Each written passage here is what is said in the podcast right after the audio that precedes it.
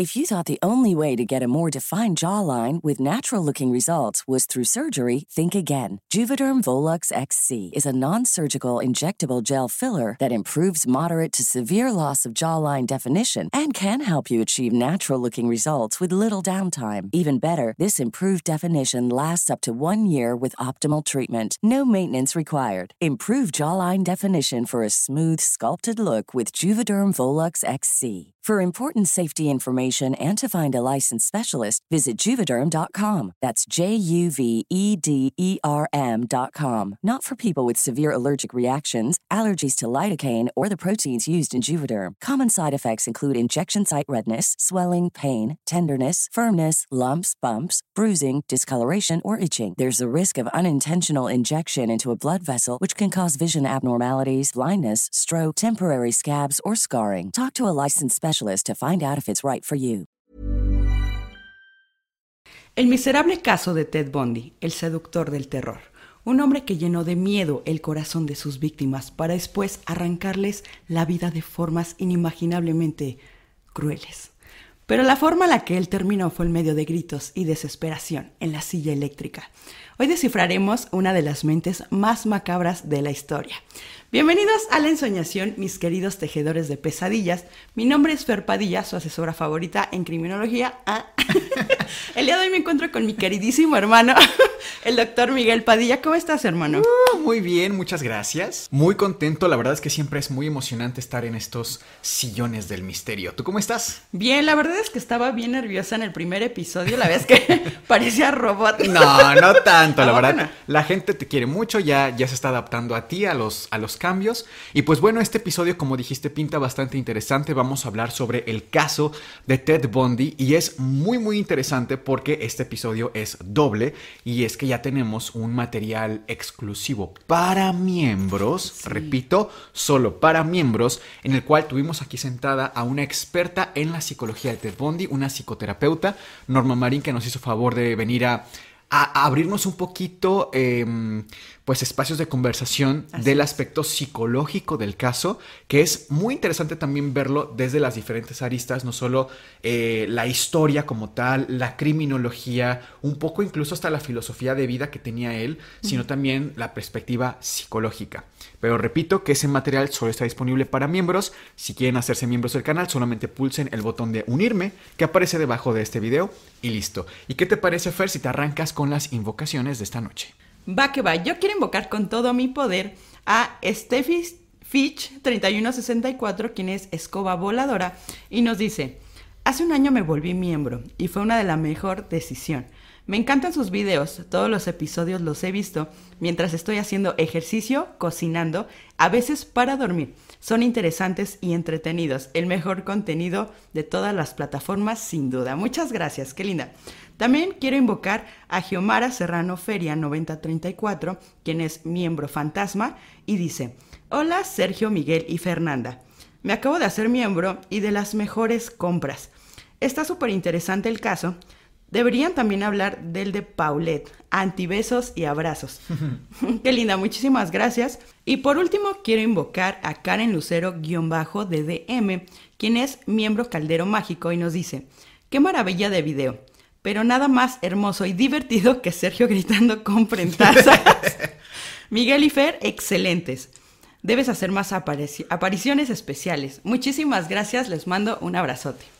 Yo quisiera invocar a Víctor Cardona 424, perdón, 6424, quien es miembro fantasma y nos dejó una propinita de 20 pesos, muchas gracias. Y dice, manden saludos a mi mamá, Rosa Marta Bacho, Bacio, Bacio, que tiene 66 añotes y les admira mucho. Muchísimas gracias Marta, te saludamos con muchísimo cariño.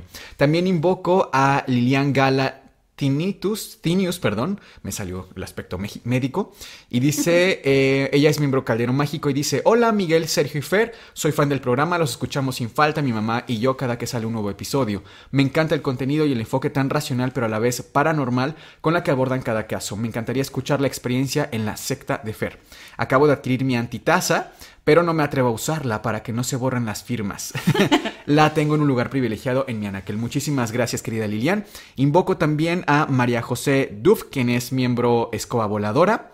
Y también, por último, invoco a Mariel Brigitte San, Ruiz 55-54, ese estuvo complicado, quien es miembro fantasma y nos deja un comentario que dice, me encantó este capítulo, excelente invitada y sí me gustaría que relaten esa experiencia que tuvo al investigar una de esas sectas. Recuerdo que hace muchos años leí sobre sectas satánicas y si escuché a Querétaro, es un tema que me interesa mucho. Como siempre, excelente Sergio y Miguel. Muchísimas gracias, querida Mariel. Y pues bueno, abrimos así este espacio lleno de ciencia, libros, magia e historias de terror. Esto es el Antipodcast. Pero ¿quién es Ted Bundy? ¿Cuál es el origen de este personaje que muchos califican como un monstruo, otros tantos como una víctima de las circunstancias? Para contestar esta pregunta tendremos que remontarnos hasta la trágica noche de la casa abandonada. Ubiquémonos en los años 40. En los años 40 encontramos a una bella joven de 22 años de nombre Eleonor.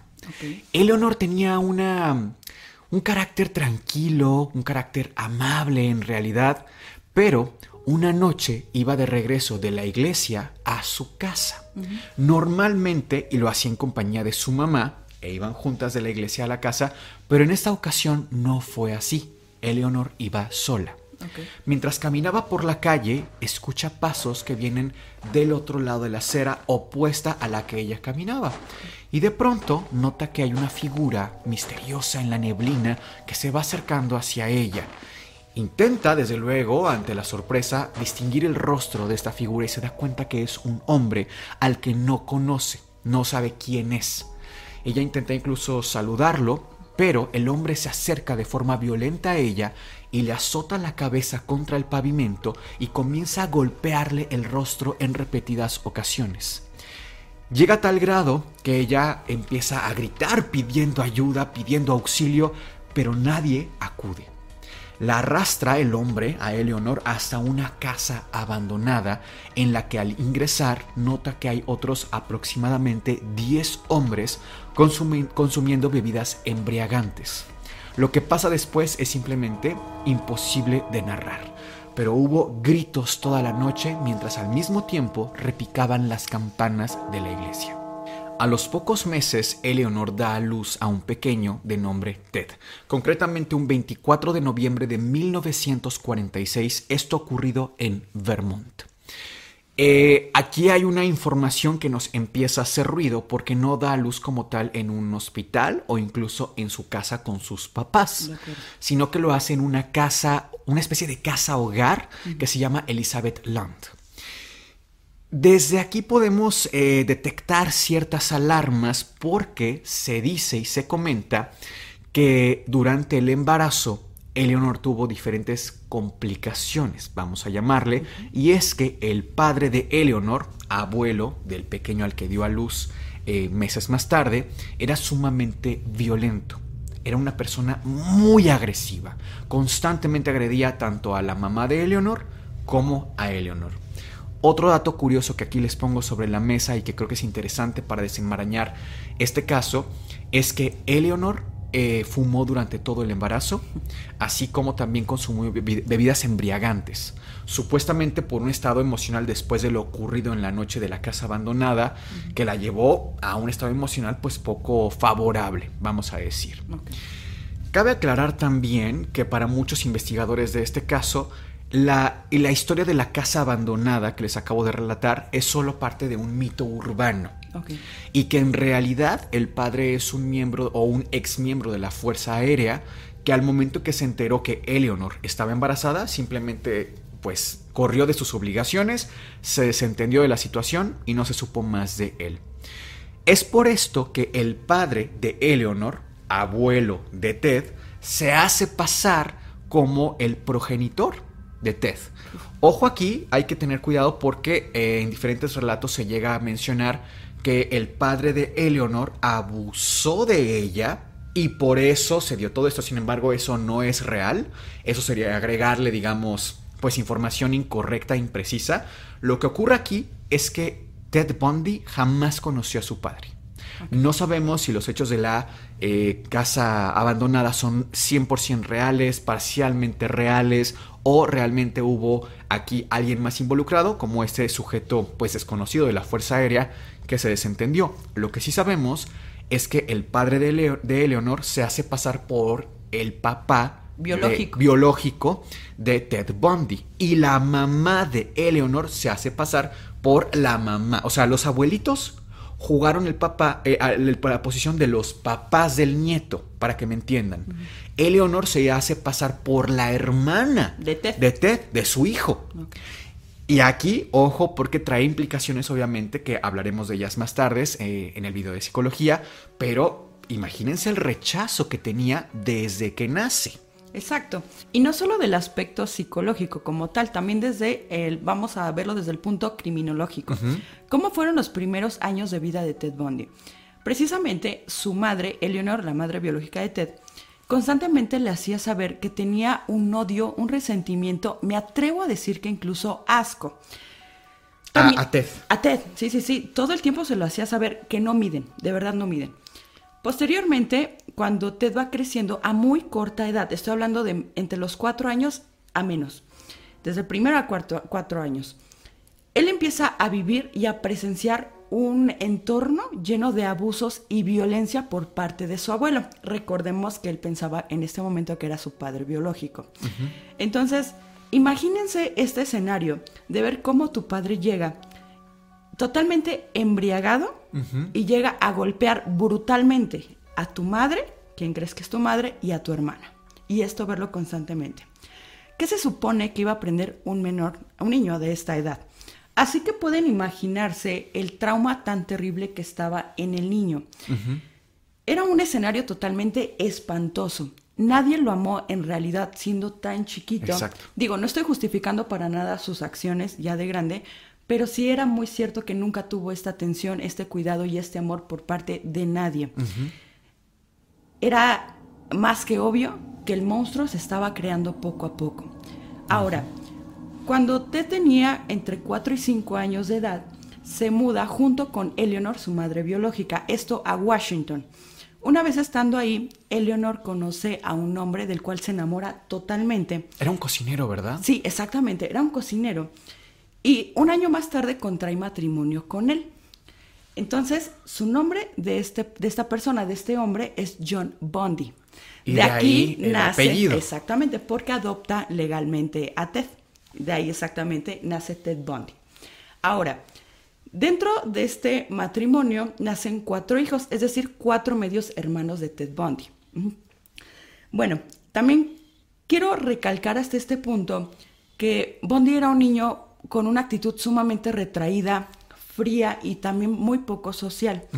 Constantemente al tener esta falta de amor por parte de lo que él creía su núcleo familiar, claro, exactamente, él intenta hacer un vínculo emocional con su padrastro, es decir, con su padre adoptivo, con John. Pero constantemente es más que notorio que nunca lo logra. Entonces él empieza a distraerse, una, capturando animales, dos, torturándolos, después los mataba para finalmente descuartizarlos. Era una situación bien complicada, esto dentro de un frenesí incontrolable. Y es que creo que aquí también vale la pena comentar, y esto lo platicábamos con nuestra experta en psicología, Norma, eh, que ella hablaba como la forma en la que él tenía para relacionarse era sumamente violenta. De hecho, también sabemos que, por ejemplo, eh, el tema de los animales es un reflejo de eso, es un reflejo de él no tenía otras herramientas para relacionarse.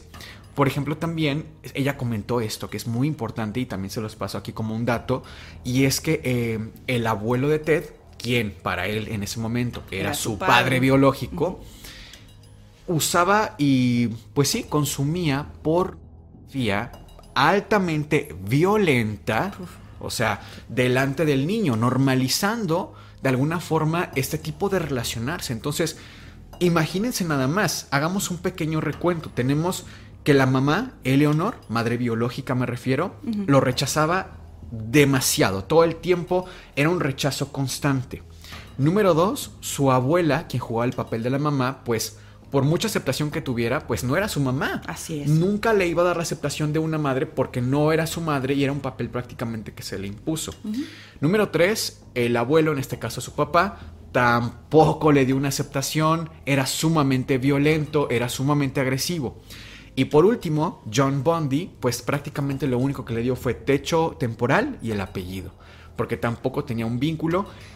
Y es interesantísimo aquí ver cómo en la psicología de un pequeñito, porque hablemos de Ted Bundy pequeño, o sea, yo lo decía con, Norma, cómo a veces separamos demasiado a Ted Bundy adulto del pequeñito, pero vemos a Ted Bundy adulto y decimos quién es este monstruo. O sea, nos sentimos sumamente distantes, lejanos a la figura de Ted Bundy, pero todos podemos de alguna forma empatizar con Ted Bundy niño. O sea, ¿por qué nos cuesta tanto trabajo? Claro, porque tenemos ya un tema eh, aprendido, eh, incluso racional y comprensible, de juzgar. O sea, todo el daño que él hizo nos hace poner la etiqueta de monstruo, pero de alguna forma, ¿cuántas personas se vieron involucradas en esta fórmula para crear a ese monstruo, no? Pasa eh, algún tiempo más. Eh, todavía estaba como en época pre-adolescente, como para la época de entrar a la universidad. Y es cuando en un eh, momento de, de ataque, de molestia, de ira, Eleonor le dice, pues es que yo no soy tu hermana yo soy tu madre. O sea, le cae todavía aquí de peso un dato aún más perturbador y es que ya no solo su hermana lo rechazaba, sino era su madre, ¿no? Eso trajo una herida de abandono gigantesca que no miden en alguien tan joven. Llega a la universidad y adivinen ustedes qué carrera eligió Ted Bundy, psicología. Y no lo pongo aquí en contexto como... Em, como un claro, es que estaba loco, escogió psicología, sino que incluso yo podría pensar, bueno, ¿por qué no Ted Bundy sabía un poco, estaba un tanto consciente de todas las heridas que tenía? O sea, probablemente su única forma de buscar ayuda era estudiar. Ser esa imagen de ayuda, ser esa figura de ayuda. No lo sabemos. O sea, todavía a este punto, creo que todavía justo es el momento, Fer, en el que Ted Bundy estaba en un estado crítico entre irse por un camino o por el otro. Sin embargo, ya las probabilidades eran poquísimas para irse por el buen camino. ¿Por qué? Porque todavía pudo, pudo todavía a través de estas herramientas de ser una persona un poco más funcional socialmente, irse por un camino positivo. Sin embargo, no fue así. Y es que en la universidad, eh, que fue en Puget Sound, esta universidad que, dato curioso, ¿eh? La Universidad de Puget Sound es una universidad en realidad vieja, por no decir clásica. Es una universidad que se creó por ahí de 1888. Para que sea una idea, en 1888 se pintaron los girasoles de Van Gogh. O sea, pónganse un poco en contexto histórico, ¿no? Eh, pero cuando ocurre todo el caso de Ted Bundy, la Universidad de Puget Sound, pues obviamente fue un revuelo gigantesco, fue sumamente mediático todo lo que ocurrió se televisó el juicio de Ted Bundy a nivel nacional.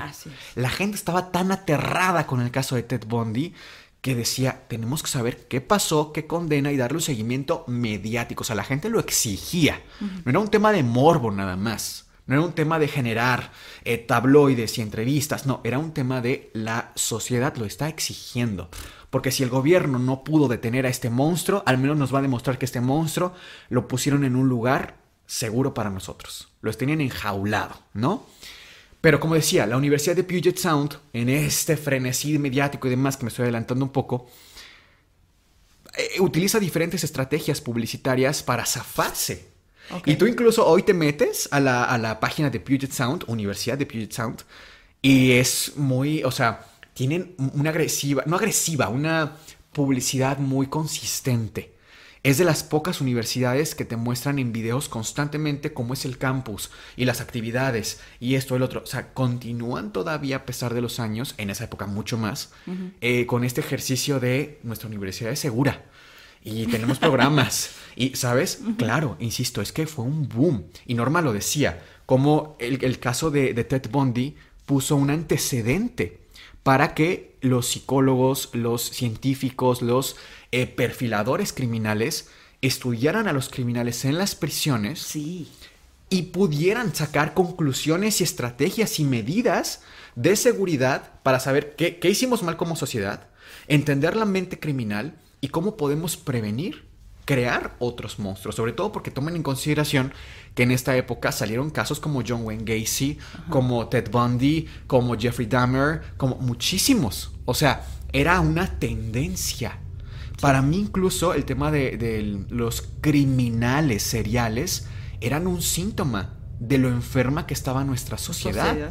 Porque cuántos de estos casos no se sabían los autores, no sabían quiénes eran los responsables de estas tragedias y mucha gente levantaba la mano y decía, fui yo. O sea, sin haberlo hecho. Porque estaban en una búsqueda de reconocimiento, de fama, de buscar esa autoridad, ¿no? Era, estaba de moda. De moda, sí, es la palabra. Es en la Universidad de Puget Sound donde conoce a una chica de nombre Stephanie Brooks, que tuvo un sobrenombre en la época que era Diane, si no me equivoco. Así es. Y Stephanie asentó un antecedente gigantesco en la historia de Ted Bundy. Y quiero aclarar aquí que no es que se le responsabilice a ella, no es que por su culpa Ted Bundy, no. Es simplemente que Ted Bundy estaba en un momento tan crítico psicológicamente, estaba con una fragilidad que no miden, era una bomba atómica ahí colocada. Y Stephanie Brooks era una persona de la cual eh, Ted Bundy se enamora logra conectar con ella. O sea, fue, me parece, de las únicas ocasiones en las que realmente logra conectar con otro ser humano de forma genuina. Casi, casi el amor de su vida. Sí, era. Es que también tomemos en consideración una cosa, era la primera persona que le muestra una aceptación. Por supuesto. Que, que, lo, lo, pues sí tuvo una aproximación sumamente distinta a lo que él había vivido en toda su historia. A lo que estaba acostumbrado. Claro. Entonces, tiene una relación con ella y la llevan relativamente bien, por lo menos por afuera eso pareciera. Años más tarde, Stephanie Brooks comenta que en realidad no era tan saludable la relación y que en realidad había muchísimos temas, no como tal de violencias, sino de cosas que le hacían ruido. Eh, por ejemplo, se comenta que le pedía a, o sea, que Ted le pedía a ella cuando estaban relacionándose de forma íntima, que fingiera que estaba muerta y que no se moviera. Es algo que replica después con la segunda pareja, pero también hay comentarios de que con ella se, llega a dar esto. Ahora, esto tiene muchas implicaciones que analizaremos en las conclusiones, pero finalmente la relación termina debido a que Stephanie Brooks decide, ¿sabes qué? Hay demasiados focos rojos, hay cosas que no me gustan. Recuerden que además ella también está estudiando psicología, termina incluso los estudios un poco antes que Ted Bundy y decide, ¿sabes qué? Hasta aquí terminamos, listo. El hecho de que terminaran la relación, algo tan, pues no trivial, pero cotidiano, todos hemos terminado una relación en nuestras vidas adultas, ¿no? A él lo revienta, psicológicamente lo pone en un lugar que no sabe manejar. ¿Por qué? Y esta es mi teoría aquí y que de hecho eh, comentamos también con Norma, como em, el sufrir un rechazo por parte de Stephanie Brooks eh, en el sentido de ya no quiero estar contigo, psicológicamente es como si se hubieran metido en Ted Bundy y arrancado todas las piezas y sacado estas heridas de abandono tan latentes que tenía desde niño. ¿No? Entonces, eh, psicológicamente fue un gatillo gigantesco. Esta bomba atómica que teníamos ahí reventó.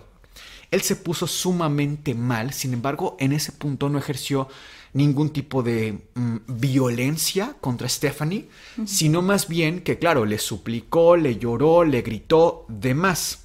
Sin embargo, y aquí hay un poquito de diferencia entre las diferentes investigaciones, pero el punto es que él decide salirse de la universidad, decide totalmente cesar los estudios en la universidad. ¿Y por qué hago este énfasis? Porque en realidad no deja de estudiar. O sea, él se da de baja de la universidad, pero continúa estudiando. Y no solo estudiando, se obsesionó con el tema de la mente humana. Incluso hay registros de que leyó libros de, o textos de manipulación psicológica, lo que hoy un poco más en la cultura pop se le llama psicología oscura. El cómo dominar un poco la mente humana y generar ciertas estrategias eh, psicológicas, mentales, sociales, para tener un impacto concreto en las personas. Eso tiene muchas implicaciones éticas, desde luego, pero sabemos que lo hizo. E insisto, ya para este punto no estaba en la universidad, pero él estudiaba con una auténtica obsesión y él tenía un objetivo claro. En su mente de Ted Bundy podríamos decir que ya no estaba el cómo supero esto, cómo crezco, cómo paso de página, no él sabía que jamás nadie lo iba a poder volver a rechazar una sola vez más.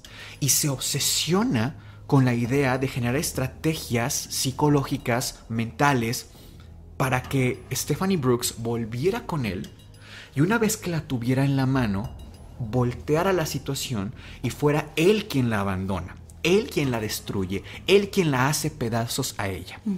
En ese transcurso también tiene pues diferentes trabajos, diferentes empleos temporales, en el cual pues en ninguno dura en realidad, porque, y esto es curioso también, porque no se especifica, ninguno de los jefes que tuvo en estos trabajos temporales, nunca especifican qué hacía Ted Bundy como para que los despidiera. Solamente se comenta que tiene una actitud rara, poco social. Eh, por ahí hubo una palabra también como que mencionaban poco conveniente, pero nunca se especifica mm. qué. O sea, tú te imaginas muchísimas cosas, porque caben muchos con esa etiqueta, ¿no? Comportamientos a lo mejor groseros con los clientes o lo cacharon haciendo algo extraño. No lo sé, yo aquí incluso hiciera una comparación con eh, Jeffrey Dahmer, como en algunos trabajos que tuvo, por ejemplo, en el banco de sangre, se robaba diferentes paquetes para consumirlos, para beberlos. O sea, ahí fueron como todavía más específicos en qué es lo que hacía Jeffrey Dahmer, pero no así con Ted Bundy. No sabemos. Cualquiera que les diga específicamente qué hacía, les está inventando información porque esto no se sabe, ¿no? Poco tiempo después, él tiene una relación con otra chica de nombre Elizabeth. Y con Elizabeth dura también bastante buen tiempo, a decir verdad. ¿Sabemos cuánto tiempo? Aproximadamente cinco años. Aproximadamente. Y es que, aquí también otra teoría, ella comenta años después que nunca, él nunca se conectó con ella. Ella, notaba que siempre había algo que lo bloqueaba muchísimo y que siempre hablaba de Stephanie. Todo el tiempo hablaba de Stephanie. Incluso su teoría personal de Elizabeth es que utilizó en ella todas las estrategias psicológicas que había aprendido para dominarla. O sea, digamos que la venganza de Ted Bundy hacia Stephanie Brooks estaba ya diseñada. Y Elizabeth era el primer experimento. Era como el grupo de control A con lo que iba a pasar eh, Stephanie Brooks, ¿no? Pasa el tiempo, le mandan algunas cartas eh, Ted a eh, Stephanie intentando reconectar con ella. ¿Estando con Elizabeth? Estando con Elizabeth, todo el tiempo estando con Elizabeth. Y en ese momento también es cuando él se mete a estudiar leyes. No se sabe exactamente si fue en este tiempo que ya empieza como sus estudios independientes y después ingresa propiamente a la universidad, porque vuelve a la universidad, ¿eh? Así es. Vuelve a la universidad para estudiar derecho, estudiar leyes, pero se piensa que desde antes él ya estaba interesado de forma autodidacta en, en esta área de conocimiento. ¿Y qué crees? Que logra eh, llegar otra vez a tener una relación con Stephanie. O sea... Después de tanto insistir. Después de tanto insistir, logra su objetivo. Están juntos algún tiempo hasta que, exactamente, tal como lo tenía planeado, calculado precisamente, ocurrió. Ted Bundy tenía en sus manos el corazón, casi literalmente, de Stephanie Brooks y es en este punto que la deja. La abandona, pero ojo, y ella misma lo dice ya siendo una psicóloga. Ella asume, ella acepta cómo es que él ejerció todas estas estrategias para volverla dependiente de él. O sea, auténticamente había un plan diseñado sobre la mesa para que ella se volviera dependiente de él y de alguna forma lo logra porque ella queda devastada. Y es así que ya tenía, teníamos en las manos el prototipo de un manipulador profesional. Y aquí entra la pregunta, ¿en qué momento Ted decide acabar con la vida de otra persona? Para eso tenemos que regresar en el tiempo y situarnos en el año de 1974.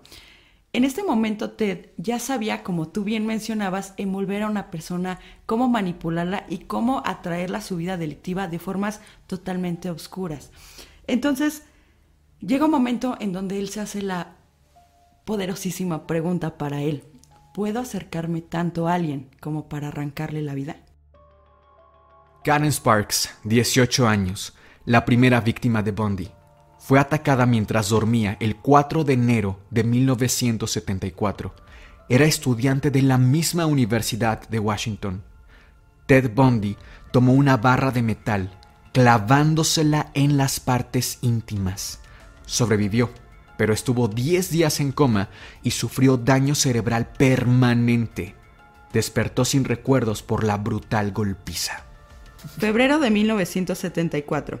Linda Haley, 21 años, estudiante de la misma universidad de Ted Bundy, fue secuestrada y se encontró flujo sanguíneo en su cama y 14 meses después de su desaparición solo se encontraron su cráneo y los huesos de la mandíbula de Linda en Tyler Mountain, a una hora de su casa. Marzo de 1974. Donna Gail Manson, 19 años. Ella solo iba caminando a la escuela cuando desapareció. Su cuerpo nunca fue encontrado. Años más tarde, Ted aseguró haber quemado el cráneo de Donna en la chimenea de su novia, Elizabeth. También comentó, de todas las cosas que le hice a Liz, es probablemente la que menos me perdonaría. Abril de 1974. Susan Elaine Rancourt, 18 años. Desapareció en un campus universitario. Algunos testigos aseguraron que un hombre llamado Ted se acercó al lugar y que llevaba un cabestrillo en el brazo. Mayo de 1974. Roberta Caitlin Parks, 20 años, desapareció al salir de la universidad cuando iba en camino a una cafetería. Tiempo después encontró su cráneo en Taylor Mountain. Junio de 1974. Brenda Carol Ball, 22 años, y Georgia Hawkins, 19 años, primero y 11 de junio. Brenda fue vista por última vez fuera de un bar al sur de Seattle, hablando con un hombre que llevaba un cabestrillo. Georgian desapareció bajo el mismo concepto. Fue vista por última vez hablando con un hombre discapacitado. Julio de 1974. Janice Ann Ott, 23 años, y Denise Marie Masland, 19 años. Ambas fueron secuestradas en plena luz del día el 14 de julio, en el parque estatal a 20 minutos de Seattle, Testigos indican como un hombre llamado Ted les pidió ayuda con su auto, un Volkswagen Beetle marrón. El hombre llevaba un cabestrillo. Hasta este punto, la policía ya está intentando encontrar al criminal. Y es así que, gracias a varios de los testigos, logran realizar un boceto del supuesto criminal. Y bueno, también es bien importante mencionar que Elizabeth, la expareja de Bondi, está segura que a quien está buscando la policía se trata de Bondi. Así es. Y bueno, también las desapariciones se detienen abruptamente al noroeste del Pacífico y también en este mismo lapso de tiempo. Bondi entra a la universidad y es aceptado en la carrera de Derecho, precisamente en la Universidad de Utah. Y él llega a Salt Lake City en agosto de 1974. Pudo detenerse e incluso pudo entregarse, pero como a cualquier bestia, el hambre volvió a surgirle. Septiembre de 1974. Ted levanta a una chica no identificada tras pedir ayuda para trasladarse. Fue violada y estrangulada. Sus restos fueron desechados en el río, cerca. Al no sentirse satisfecho al día siguiente, regresó en busca del cuerpo para fotografiarlo y descuartizarlo. Octubre de 1974. Nancy Wilcox, 16 años. Desapareció tras ir de compras y testigos aseguran ver a la chica viajando en un Volkswagen. Nunca fue encontrada. Sobreviviente del 11 de octubre del mismo año, Ted se acerca con Rhonda Stapley. Ella esperaba el autobús para ir a la universidad. Él le ofrece llevarla en su auto y ella acepta. Ted se desvía del camino y la estrangula y la viola en repetidas ocasiones. Él le da la espalda por un momento y ella corre por su vida, saltando a un río cercano. Aunque sobrevivió, fue tan brutal que Ronda no habla de esto hasta el año 2011, casi 40 años más tarde de los hechos. Octubre de 1974. Melissa Ann Smith, 17 años, y Laura Ann Aim, 17 años, Melissa era hija de un policía local y desaparece después de encontrarse con un amigo en la pizzería. Su cuerpo fue encontrado nueve días después en Summit Park, en las montañas. El 31 de octubre, justo en Halloween, Laura desaparece al salir de una cafetería. Unos excursionistas encuentran su cuerpo desnudo y congelado en las montañas, a un mes después de su desaparición.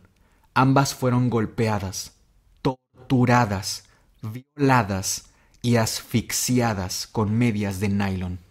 A estas dos últimas víctimas, Ted decide ponerlas presentables para su familia. ¿Qué, es, qué quiere decir esto? Él, él toma sus cuerpos y decide primeramente lavarles el cabello, para posteriormente maquillarlas y deshacerse nuevamente de los cuerpos.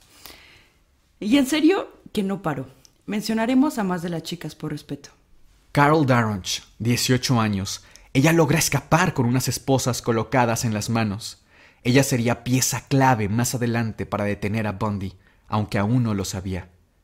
Enero de 1975. Ellen Campbell, 23 años, Aspen, Colorado.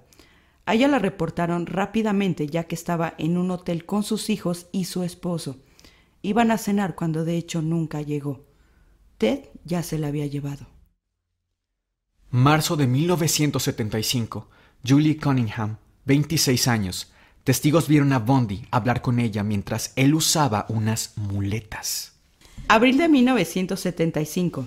Dennis Lynn Oliverson, 24 años. Sale en bicicleta hacia casa de sus padres después de una discusión con su esposo.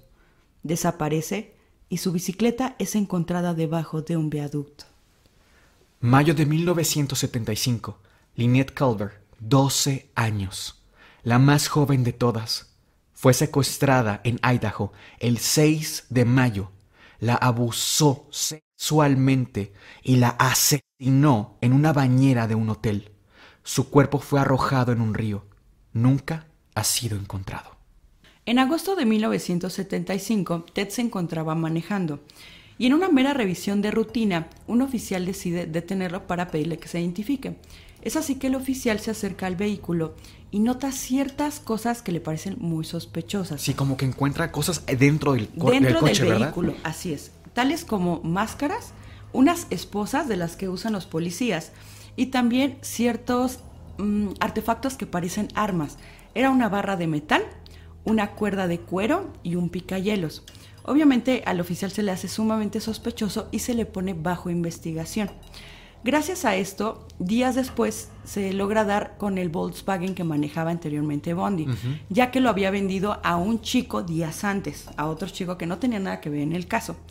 Ahora, se analiza este carro, el Volkswagen, y se encuentran pistas y evidencia física que lo vinculan a las desapariciones de varias de las mujeres. Que esto ya nos habla también de cómo es que Bondi para este momento ya sabe que lo están buscando. Seguramente hasta vio los bocetos de, rostro de que habían hablado los sobrevivientes o incluso algunos testigos que lo vieron con el cabestrillo o con las muletas. Entonces, ya en este momento él ya sabe que lo están buscando. Así es. Y bueno, días más tarde, Carol Darronch, que es la chica que mencionábamos, que logró escapar de Bondi con las esposas puestas, lo identifica como su agresor. Esto el 2 de octubre del mismo año. Bondi es condenado por el secuestro de Darronch y sentenciado en junio de 1976. Increíblemente, él solicita llevar su propia defensa, ya que recordemos que él había estudiado leyes, es decir, era abogado, y esto es aceptado por el juez. Él sabía que no podía escapar ya de ninguna de esta situación, que no había poder alguno que lo salvara, y él iba a intentar escapar, obviamente.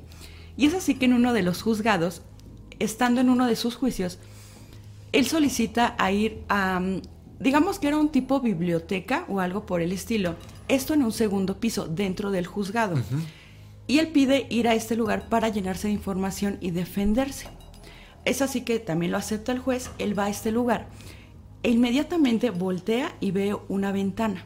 No la piensa y se lanza al vacío. Recordemos que era un segundo piso. Se hace un esguince al caer en el tobillo, pero seis días más tarde es capturado nuevamente. Bondi vuelve a escapar de prisión. Sí. Es así que él hace todo un plan. Para... De película, ¿eh? Sí, Literal. literalmente. Él consigue una sierra, estando dentro de su celda, ¿eh? Consigue una sierra y logra bajar 16 kilogramos aproximadamente de peso. El día de los hechos fue el 30 de diciembre de 1977. Él se encontraba precisamente en su celda y primeramente coloca una fila de libros en su cama y la cubre con sus sábanas. Obviamente eso para que cualquier oficial que pasara, cualquier Pensara que estaba ahí. Exactamente, el bulto, ¿no?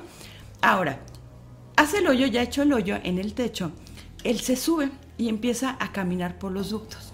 Empieza a avanzar por los ductos hasta llegar a una oficina de un oficial que no se encontraba de guardia ese día y él observa y desciende a esta oficina. Nota un armario del oficial en donde tenía ropa. Él toma ropa, se la pone y se escapa. ¿De película? ¿En serio? Así es. Finalmente Bondi viaja de Colorado a Chicago, después a Michigan, después a Atlanta y finalmente a Florida, donde su vida criminal continuó. Enero de 1978, Cheryl Thomas, 21 años, al sentirse aún insatisfecho, irrumpió en el departamento de Cheryl. Le fracturó el cráneo y la mandíbula. Tras la agresión, su vecino escuchó sus gritos y pudo escapar con vida, por supuesto con daños graves como sordera y el fin de su carrera en la danza. Llegó la policía y encontraron una máscara de nylon y lograron obtener una muestra de ADN de Bondi si antes no tenía cuidado en sus actos, ahora ni siquiera le importaba. Solo estaba demostrando la bestia que era y no iba a parar. Ted ya tenía a la policía literalmente tocándole los pies, pero esto no le impidió cometer su último asesinato. Como él decía, bajo sus palabras, él quería cerrar con broche de oro, y aunque trató de conseguir a una víctima más joven, solamente consiguió una niña de 12 años. Febrero de 1978, Kimberly Leach, el 9 de febrero, fue secuestrada cerca de su escuela en Lake City, Florida. Dos meses después, su cuerpo fue hallado a 35 millas de distancia, en el parque estatal del río Sonan. Ted Bundy ya sabía que en cualquier momento iba a ser capturado, y lo que hizo fue darse a la tarea de tomar su auto con todo su equipo que tenía para sus actos, vamos a llamarle, e iba por todas las carreteras, por todas las carreteras conduciendo como un zombie, esperando encontrar a una mujer como víctima o a un policía como su cazador. Y es así que el 15 de febrero de 1978, Ted se encuentra nuevamente manejando, pero erráticamente. Y un oficial de policía llamado David Lee lo detiene y le empieza a pedir que se identifique. El oficial se acerca al vehículo de Ted y nota ciertas credenciales de varias mujeres y tarjetas de crédito robadas aparentemente y hasta un televisor, cosa extraña. Ahora, se empieza a investigar y se detecta que el vehículo que está manejando Bondi tiene un reporte de robo. Es así que el oficial David Lee intenta detenerlo, pero Bondi en un, trato de, intentar escapar empieza a forcejear con el policía y le pega y se echa a correr. Entonces el oficial David Lee saca su arma y lanza dos disparos al aire en señal de advertencia. Exacto. Es así que Bondi se detiene y por fin lo toman, lo detienen. Ted Bundy es condenado a tres penas de muerte. Durante este tiempo, Ted casi nunca habla ni confiesa los crímenes, dando muy pocas pistas, casi nulas. También indica que no sabe cómo los investigadores, al revisar su casa, no se percataron de fotografías instantáneas de sus crímenes. ¿Qué tenía en su domicilio? El escándalo surge ya que es el propio Pondi quien señala lo ineficiente que fue la policía en la captura, mostrándoles las múltiples oportunidades que cualquiera hubiera podido tener. Bondi dijo, los puse a prueba, todo este tiempo los puse a prueba y no lo lograron. Se llega a hablar con Elizabeth, su expareja, y se le pregunta que por qué ella sospechaba de Ted, a lo que responde que él guardaba cosas extrañas como bolsas repletas de ropa de mujer o muletas. La gente estaba enfurecida y quería no solo justicia, sino venganza. Durante todo este tiempo había toques de queda, medidas de seguridad en las escuelas. Ted se convirtió en una leyenda del terror urbano. En eso que ninguna mujer quería ver cuando escuchaba pasos al otro lado de la calle. La gente exigía saber exactamente cada detalle del caso, e incluso que se televisaran las audiencias. Finalmente se transmite por primera vez en los Estados Unidos un juicio televisado a nivel nacional. Increíblemente, estando Bondi en una de sus últimas audiencias, le solicita a una chica que se encuentra dentro del público, por así decirlo. sí, eso estuvo una locura, ¿eh? Súper fuerte. Ella se llama Carol Ann Bond Y ella es una expareja de Bondi y ex compañera de trabajo. De frente del juez le pide matrimonio. Y ella, no sé cómo decirlo, le dice que sí, literalmente. Sin más papeleo, sin mayor complicaciones, ellos contraen matrimonio y ellos tienen una hija en 1982. Esto porque Caron sobornaba a los oficiales que tenían en guardia a Bondi para mantener relaciones íntimas. Sí, para tener visitas conyugales, ¿no? Que de, aquí también, o sea, eh, qué tan enferma es la sociedad, es justo lo que les decía. Todo este tema de, de, los asesinos seriales eran un síntoma de lo enferma que estaba la sociedad, porque Ted Bundy tenía literalmente club de fans en todo el mundo. Sí. Dios. Era impresionante, la verdad. Y bueno, una noche antes de su ejecución, Bondi confiesa 30 homicidios, pero se sospecha que hubo más de 100, ya que el religioso que lo acompañó en sus últimos días de vida piensa y confiesa, de hecho dice, que está consciente de que Ted ni siquiera sabía ya cuántas víctimas había asesinado. No era ya consciente ni llevaba la cuenta. Es así que llega el 24 de enero de 1989 y llega el día final de Bondi. Es así que se sienta en la silla eléctrica, siendo observado por todos ellos testigos que querían por fin ver a su pesadilla Y pasamos así a las conclusiones, que desde luego, como siempre, les invitamos a que ustedes dejen la suya en la sección de comentarios. Pero, ¿te parece? ¿Empiezas? ¿Empiezo? Adelante, por favor, hermano. pues dentro de mis conclusiones yo les podría compartir como médico me llaman la atención varios aspectos. Número uno, eh, sabemos que Eleonor fumaba desde el embarazo. Sabemos que em, el padre, o es decir, el abuelo, de Ted Bundy, también fumaba y toda la serie de violencias que se vivieron durante la gestación. Esto es bien interesante porque sabemos hoy como médicos que personas eh, que están embarazadas, que están llevando una gestación, es decir, en este tiempo me refiero de gestación, y que están fumando o que tienen contacto con alguien que fuma, con el tabaquismo como tal, tienden a tener bebés de menor peso al nacer, por algo que se llama restricción del crecimiento intrauterino. ¿Y qué implicación es todo esto? La implicación principal es que uno de los órganos que más sufren, fetalmente hablando, ante el tabaquismo de la madre o de alguien cercano, es el cerebro. El cerebro se ha visto que es mucho más pequeño en aquellos que son producto de una gestación en la que hubo tabaquismo de por medio y también pues obviamente bebidas embriagantes. Entonces, desde aquí ya el cerebro de Ted Bundy no era, digamos, el típico, vamos a ponerle, o no estaba en su mejor estado fisiológico por este antecedente, que parece una tontería, pero es que al final de cuentas este tipo de casos no, no, es, no se deben a un solo componente, ¿no? Pensar, por ejemplo, bueno, hablemos de la genética de Ted Bundy, tendríamos que hablar aquí también que no existe, o al menos hasta donde nuestra ciencia hoy día llega, un gen asesino. O sea, no existe un gen detectado todavía que digamos, hay que quitar este gen porque es seguro que no. No sabemos si hay un gen específico que si sabemos que dejamos a nivel genético, en el futuro nos dé el resultado un comportamiento eh, violento, un comportamiento eh, antisocial, ¿no? Eso no, no, no, ha llegado a ese punto. Es un componente más bien epigenético. ¿Qué quiero decir con esto? Que factores quizá genéticos que aún no descubrimos científicamente juegan con componentes ambientales. Que eso, eh, vamos, una persona que incluso no tiene el más mínimo grado de estudios, tú ves ese nivel de violencias que está sufriendo un niño de cuatro años y dices, esto no va a acabar bien.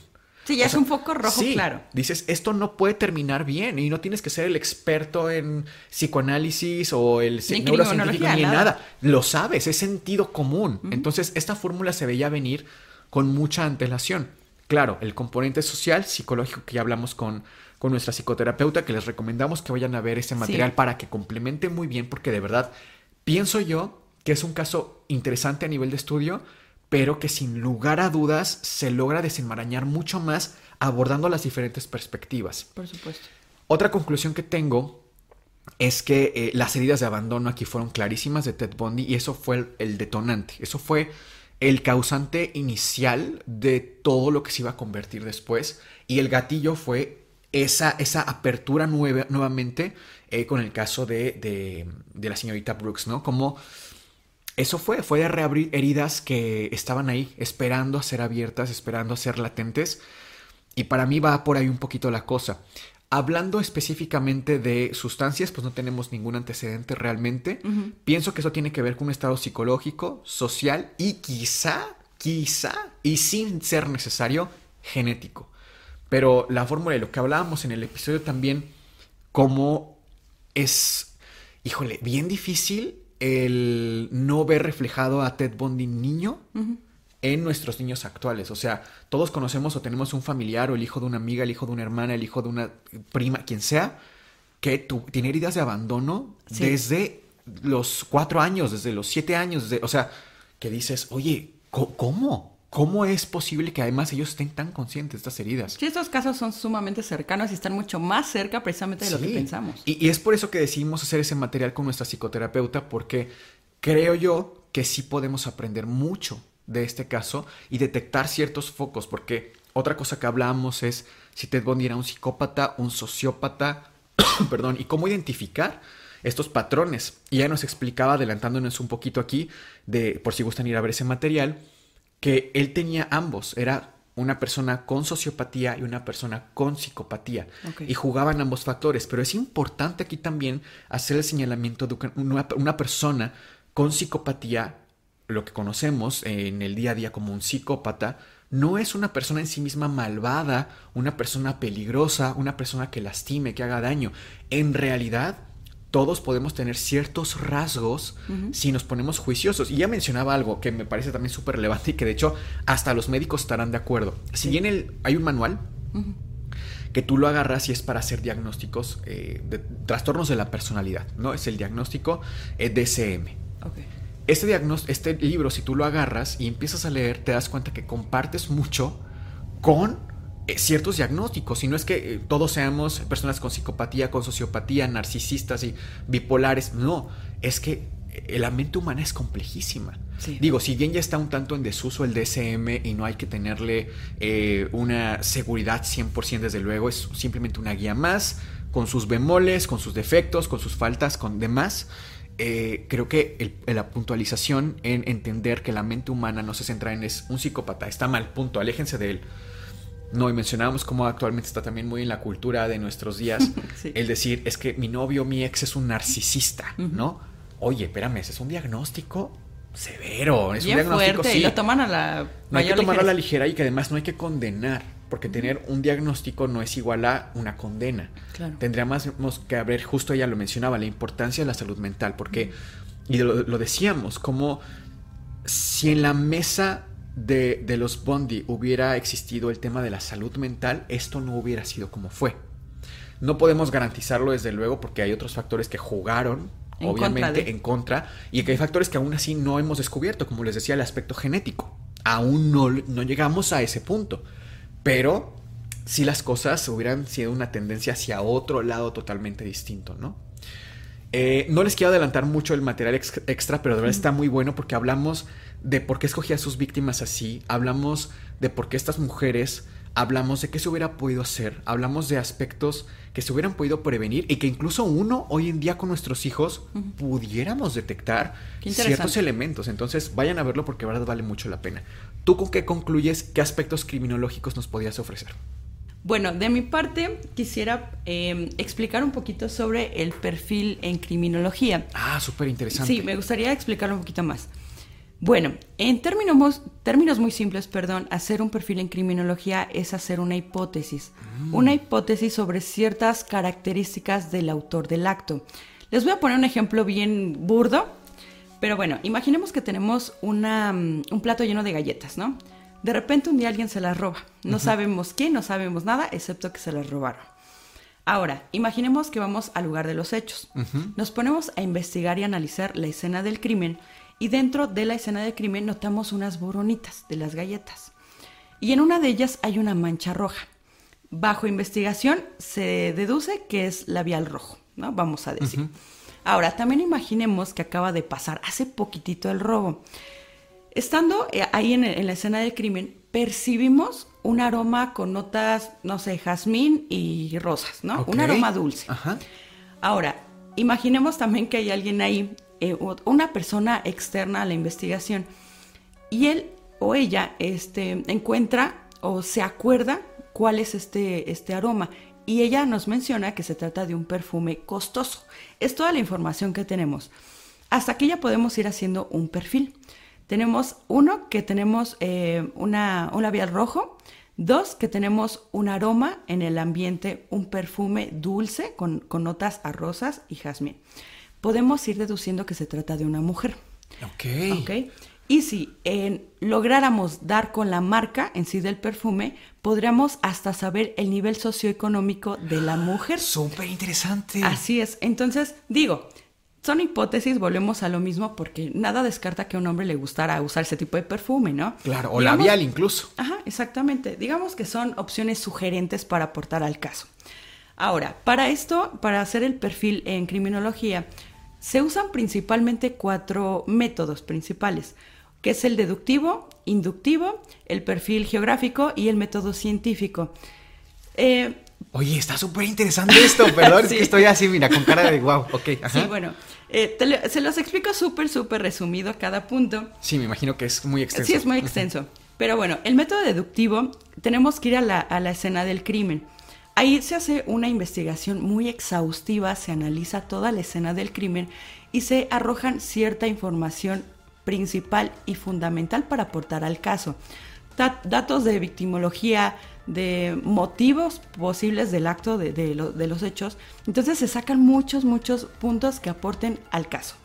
Ahora, en el segundo caso, es decir, en el segundo método, eh, que es el inductivo, perdón, en este método se realiza un perfil profesional como tal, en donde se busca estudiar em, otros casos similares, digamos un patrón de conducta de, casos similares. Y bueno, el tercer punto es el, perfil geográfico.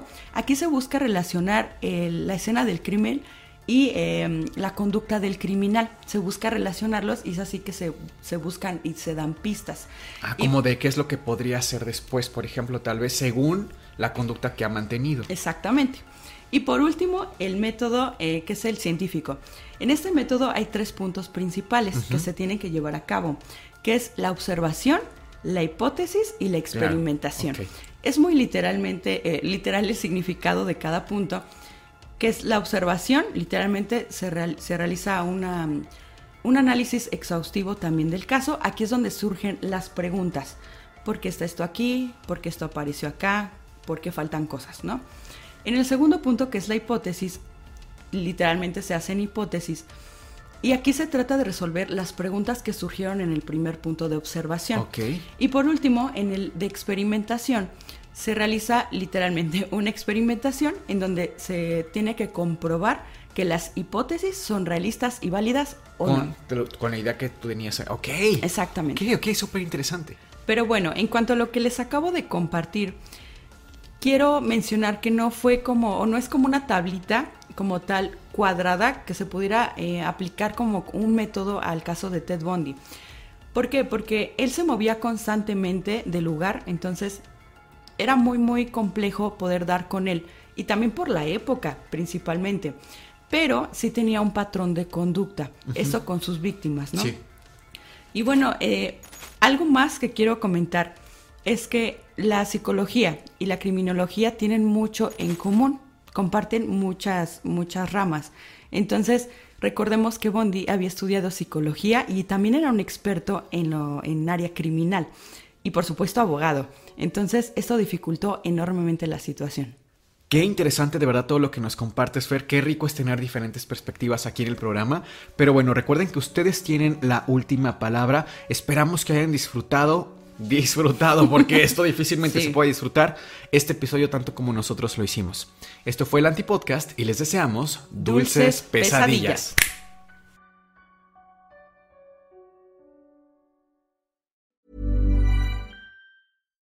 If you're looking for plump lips that last, you need to know about Juvederm lip fillers. With Juvederm Volbella XC and Juvederm Ultra XC, your lip look, whether it's subtle or bold, can last up to one full year with optimal treatment and no additional maintenance. Find a licensed specialist and see if it's right for you at juvederm.com today. That's J U V E D E R M.com. Add fullness to lips in adults over 21 with Juvederm Volbella XC or Juvederm Ultra XC. Do not use if you have severe allergies or a history of severe allergic reactions, or if you're allergic to lidocaine or the proteins used in Juvederm. Tell your doctor if you have a history of scarring or taking medicines that decrease the body's immune response or that can prolong bleeding. Common side effects include injection site redness, swelling, pain, tenderness, firmness, lumps, bumps, bruising, discoloration, or itching. As with all fillers, there's a rare risk of unintentional injection into a blood vessel, which can cause vision abnormalities, blindness, stroke, temporary scabs, or scarring. For full important safety information, visit juvederm.com.